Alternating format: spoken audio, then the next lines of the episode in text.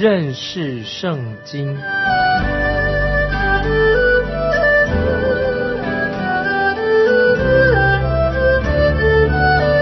认识上帝的话，把上帝的话带到全世界。本节目是由认识圣经机构和环球广播电台联合制作，欢迎收听。亲爱的听众朋友，你好，欢迎收听认识圣经，我是麦基牧师。现在我们继续查考四世纪第七章，四世纪第七章一二两节。耶路巴利就是基甸，他和一切跟随的人早晨起来，在哈利泉旁安营。米甸营就在北边的平原，靠近摩利冈。耶和华对基甸说：“跟随你的人过多，我不能将米甸人交在他们手中。”免得以色列人向我夸大说，是我们自己的手救了我们。这个时候，基甸走出营帐巡视军情的时候，他有三万两千人。基甸觉得兵力不够，满山都是基甸人，像蝗虫一样多。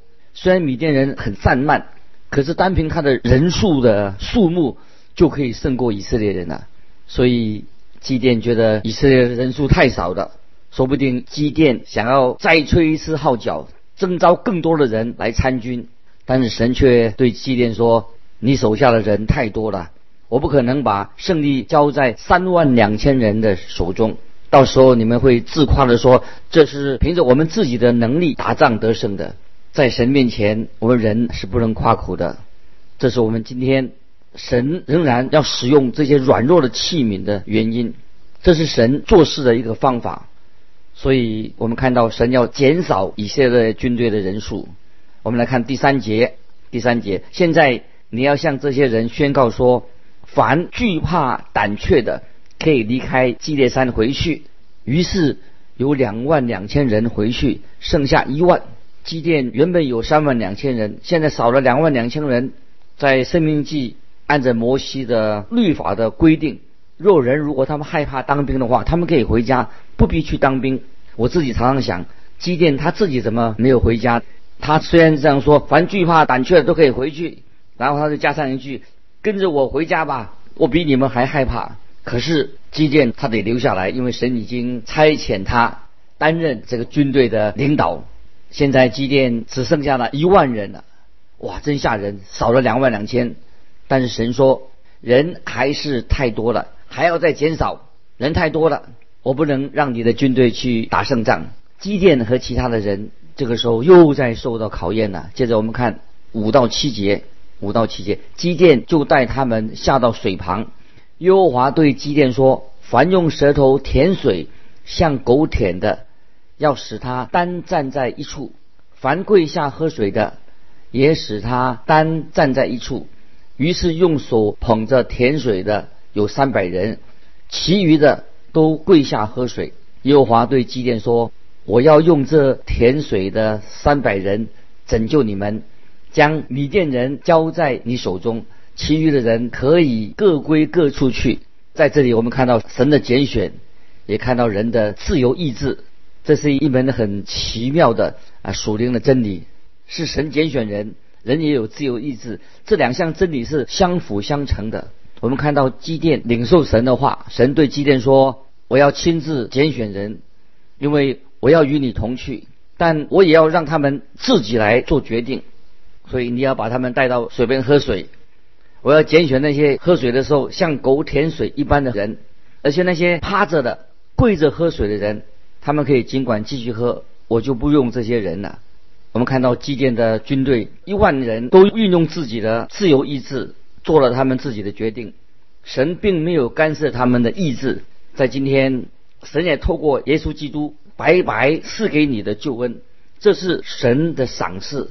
在新约约翰福音六章三十七节，主耶稣说：“凡父所赐给我的，必到我这里来；到我这里来的，我总不丢弃他。”这是约翰福音六章三十七节说的。所以我们不必要常常争辩关于神拣选跟预定的问题。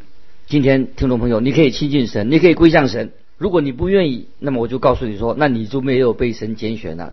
如果你归向神、亲近神，那么我告诉你一个好消息，你就是被神选上的，神拣选了你。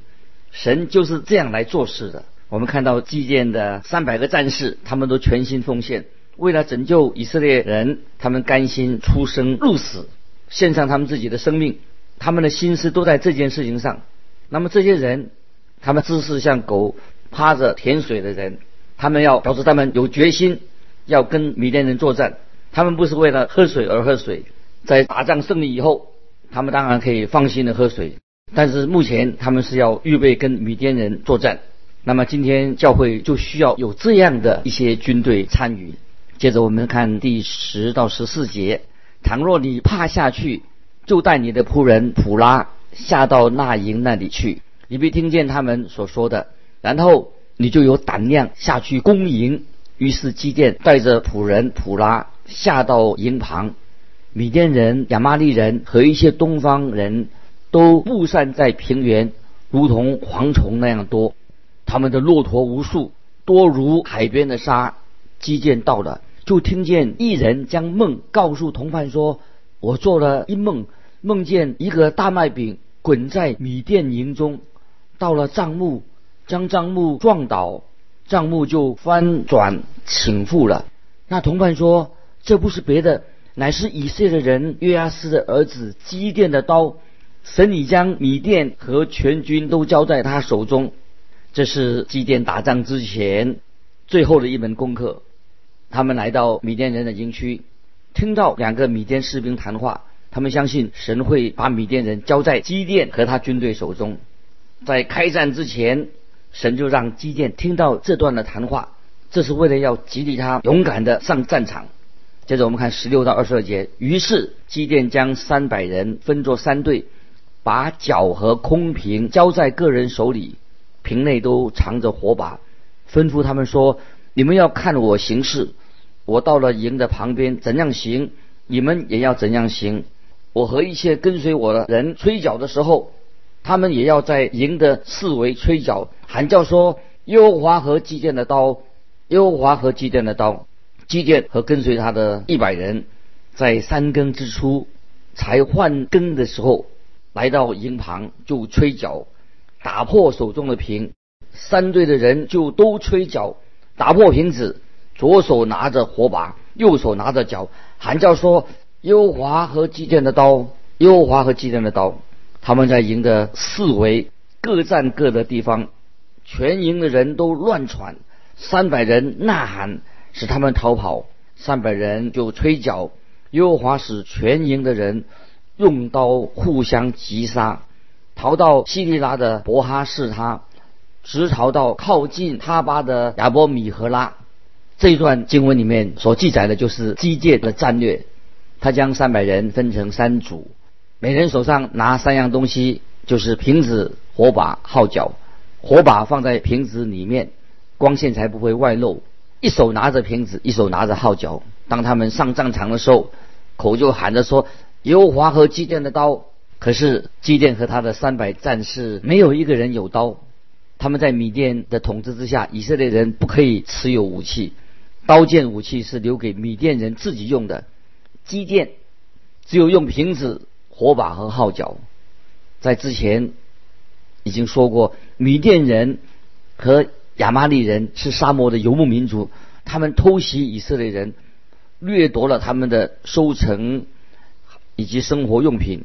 他们组织很松散，他们在沙漠地到处游牧，没有正式的军队，看起来是一群乌合之众。他们在营区的四周设立了几个卫兵，而其他的人可能都睡睡着了。他们没有料到会在半夜遭到以色列人的偷袭，他们以为夜里视线不佳，不会有战争发生。基甸就把三组人分别。派在营区的三个地点，时机到了，他们就吹号角，敲破瓶子就有火光的。对米甸人来说，每一声号角都代表数百人的以色列军队已经到来的。我们想想看，米甸人从梦中惊醒，立刻先找到自己的刀剑。以色列人他们却没有刀剑，只是高举火把，让米甸人就自相残杀。这真是一场很特别的暴动战争。很快的，米甸人就逃跑了。基甸和以色列人打了一场非常奇妙的大胜仗。在这里，让我们听众朋友，我们可以学到一个很好的啊属灵的功课。首先，我们要回到啊羊毛沾露水的这件神迹上面。今天，听众朋友，我们也需要来调整我们的属灵的生活。我们要求神用甘露。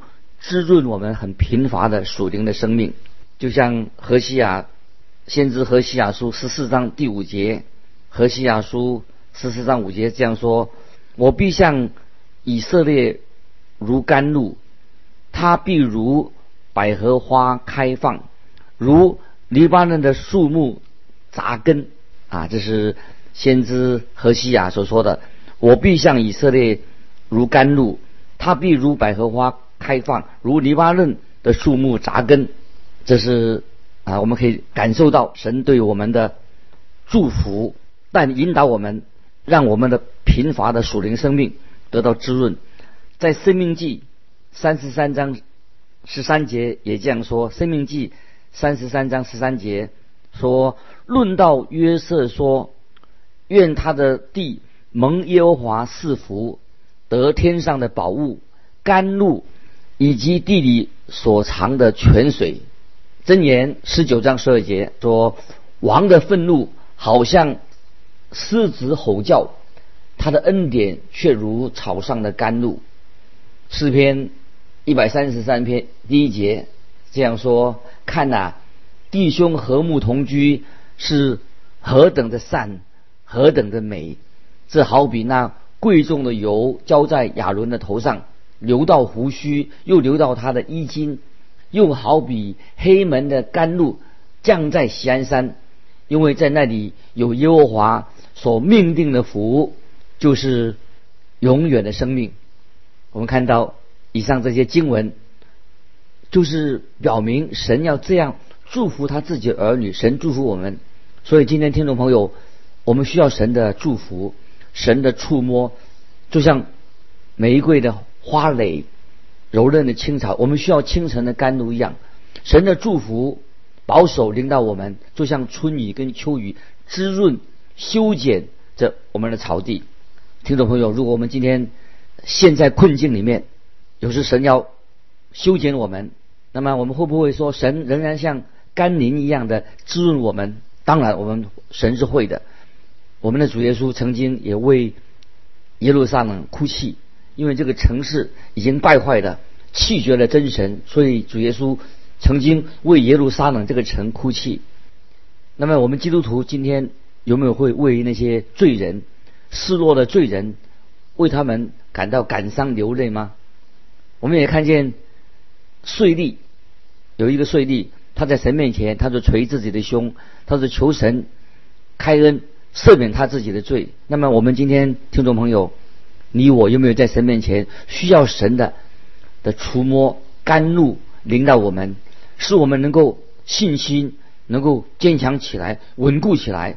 我们需要神的甘露来洁净我们的属灵生命。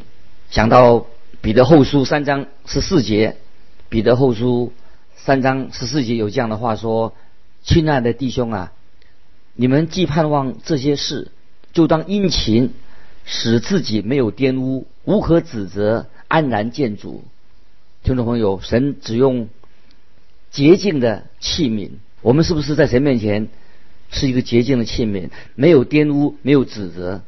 接着，彼得前书一章十六节也这样说。彼得前书一章十六节这样说：因为经上记着说，你们要圣洁，因为我是圣洁的。今天听众朋友。我们是不是圣洁的？神是圣洁的，那么我们也要圣洁。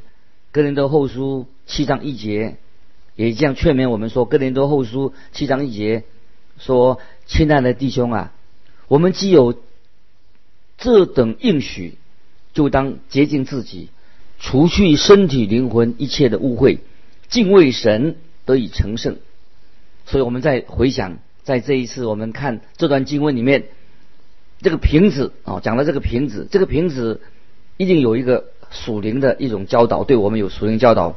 听众朋友，请你请注意，《哥林多后书》四章七节这样说，《哥林多后书》四章七节，我们有这宝贝放在瓦器里。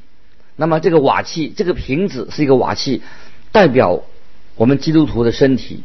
我们基督徒可以说，我们就是一个瓦器。那么罗马书十二章第一节，我们大家很熟悉的经文，罗马书十二章一节。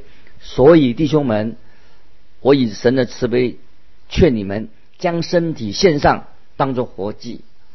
今天我们把自己身体献上。不是把荣耀归给人啊！我们任何人做什么事情都是把荣耀归给神，不是把荣耀归给自己。在哥林多前书三章二十一节这样说：所以无论谁都不可拿人夸口。今天我们肉体啊，等于像一个瓦器、一个瓶子，但是感谢神，我们有宝贝，就是耶稣基督放在这个瓦器里面。那么耶稣基督在我们这个瓦器里面，在这个瓶子里面。但是我们要想起来，这些瓶子，我们是一个瓶子，还要把这个瓶子把它打破。如果这瓶子没有破碎的话，就不能发出亮光。要发出的亮光，不是我们自己的光，乃是发出主耶稣的真光，透过我们基督徒的生活彰显出来。这是我们听众朋友要学习的属灵功课。主耶稣的光要借着我们把瓶子打破了，然后把这个生命。的亮光能够发出去，才能够照亮这个世界。听众朋友，你有没有在你的基督徒生活上做了美好的见证？在菲利比书二章十四节十五节，菲利比书第二章十四十五节，凡所行的，都不要发怨言，起争论，使你们无可指责，诚实无为，在这弯曲背谬的时代，做神无瑕疵的儿女。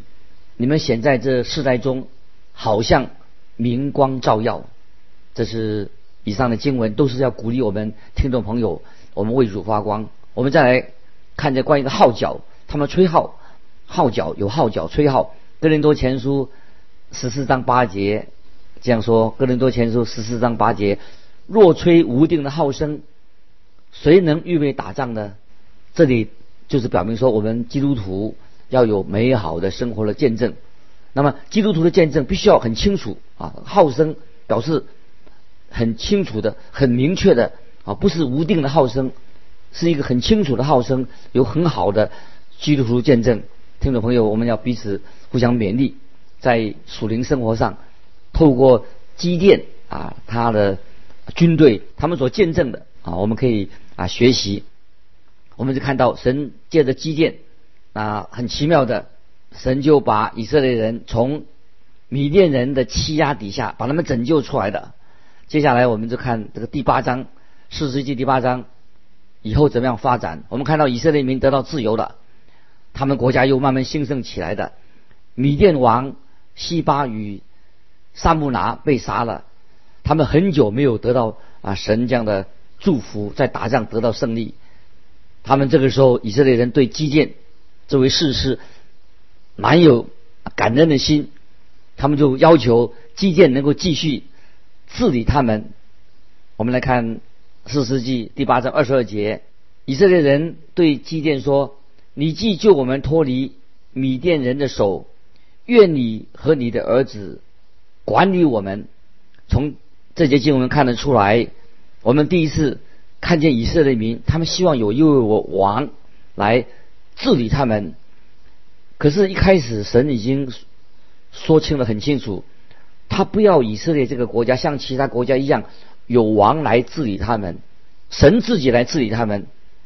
在这里，我们看看到他们希望基甸啊，他们看到基甸把他们当了打胜仗解救出来之后，他们希望基甸成为他的王。那么，基甸这个人有史以来是第一次被。推荐做王的人，可是基甸拒绝了。稍后以色列人再度，他们会再度要求要有王来治理他们。其实他们内心内心，他们所要求的、所坚持的，他们就是要坚持要立一个王来治理他们。后来我们知道，神就告诉撒母耳，就是撒母耳就是最后的一位士师，也是第一位先知，说他们要为以色列人，要他为以色列人高一位王，他们要一位受高的王。在撒母耳记上第八章七节，神已经把这个事情说得很清楚。因为以色列人他不是厌弃撒母耳这个人，而且以色列人他们非常悖逆，他们内心为什么他们要一个王呢？就是他们内心厌弃了神自己来管理他们。但是我们看到圣经，神要自己亲自来治理他的百姓。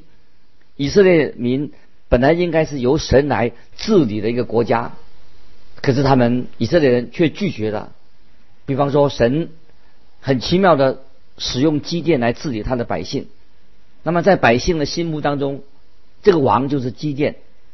可是他们不但要基建来做王，而且希望基建的后裔也来做王，表示他们想要学习跟四维的邻邦一样，他们不愿意做神的国的子民，他们像需要说他们的国家跟四维的四周的邻国一样。我们看到基建就给给了这些以色列百姓一个很很特别的回应。我们来看二十三节，二十三节四世纪八章二十三节，基甸说：“我不管理你们，我的儿子也不管理你们，唯有耶和华管理你们。”我们看到基甸这个人，他学会了一个属灵的功课。他在他当年。在酒榨打麦子，他是一个年轻人，他清楚的自己胆子很小，他也知道是神使他得到胜利，靠他自己是办不到的。他也知道是神兴起他的目的，所以我们看后来基甸这个人就被列入在希伯来书十一章的列入是信心的伟人当中的一个。